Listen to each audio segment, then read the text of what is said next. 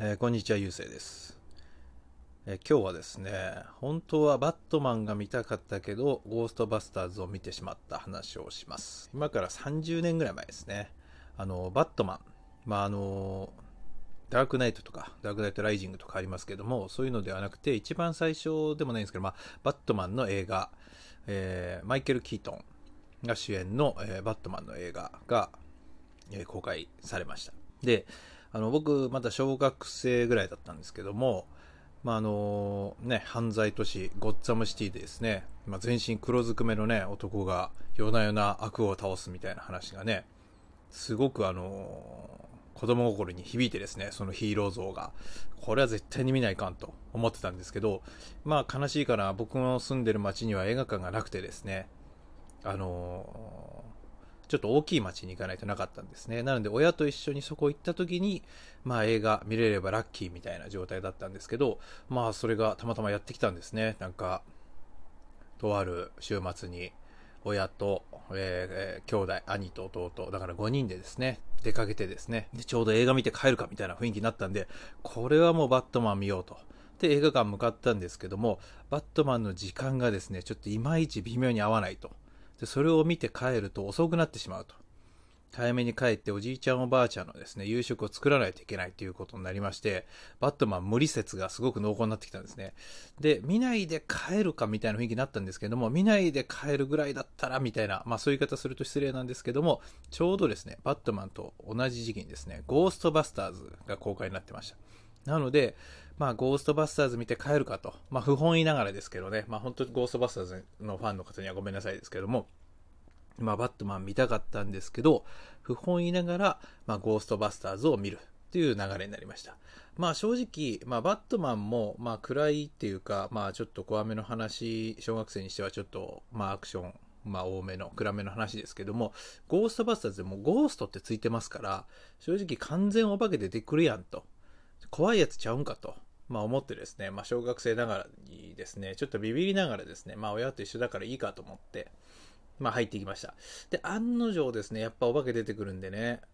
怖いんですよ。ただ、あのまあ、ご覧になった方はわかると思うんですけど、まああの映画ちょっと独特のですね、軽いノリがあるので、まあそんなに怖くなりすぎない。なんか意外と戦えるんじゃないかみたいな雰囲気。まあそういう風なね、あの流れで助けてもらいながらですね、まあ手でね、目を覆うことなくね、スクリーンから目を背けることなく、ましてやですね、親の腕にですね、まあビビって捕まることもなくですね、まあむしろ途中からは、まあなんだと思いながら、余裕でね、楽しんで見ることでき、できてました。まあ中盤からはですね、まあ結構ガチのゴーストが出てくるので、やっぱり怖かったんですけど、まあ最終的には、あのーまあ有名な話ですけど、まあマシュマロマンっていうね、まあね、白いでっかいやつがラスボスみたいな。で、まあ、正直、小学生の時、あれ見て思ったんです。あ、こいつかと、ラスボスが。まあこいつなら俺でも戦えるわと。で、なおかつ、まあ、小学生だったこともあって、ストーリーの展開が理解できてなかったんですね、あんまり。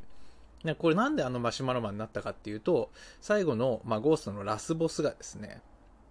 あの、お前らが想像する一番恐ろしいものになってやるみたいな、そういうことを言うんですね。で、その時にみんな何も想像するなよっていう展開になるんですけども、まあ、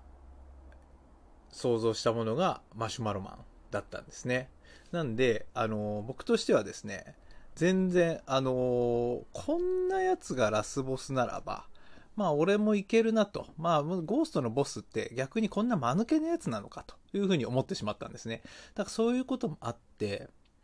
あの、それ以来ですね、まあ外国、まあ異国のお化けに関してはあんまり怖くなくなった思い出があります。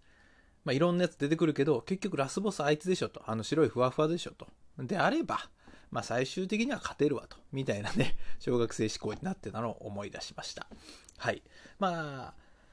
とはいえですね、まあ和風のお化けに関しても、まあ30過ぎたぐらいからですかね。なんか不思議と怖くなくなりました。まあなんかいないなと。まあ見たことねえし、結局、まあ映画に出てくるのはなぜか、まあ髪の長い女か痩せ細った男かの、この2パターンだなと思ってたので、あ、なんかもういないなと思ってました。まあもちろん、まあ急にバッと出てきたり、大きい音するのは今でも、まあもちろんびっくりしますけど、まあおかげさまでですね、まあゴーストバスターズをあの時見たおかげでですね、外国のお化けを克服して、で、それからしばらくして同じく、えー、和風の、えー、日本のお化けもですね、怖くなくなるったというね、そういう効果があったんで、あの時、バットマンを見ずにですね、ゴーストバスターズをね、見て本当に良かったなというお話です。まあ皆さんもですね、まあ映画の時間が合わなくて、まあ違うの見たみたいな経験あると思うんですけど、またそういうエピソード、ぜひぜひよかったら聞かせてもらえたらなと思いますので、コメントとかお待ちしてます。それではですね、今回は、えー、ゴーストバスターズを見たっていう話をお送りしました。まあ、ゴーストバスターズね、リメイクされて、最初のやつは男性4人組ですけどね、えー、次がですね、女性4人組になってですね、そっちの方がめちゃくちゃ面白いんでね、あのー、しかもかっこいいっていうね。なんで、そっちもね、ぜひ見ていただけたらなと思ってます。それではまた、えー、次回、映画の話したいなと思ってますので、お楽しみに。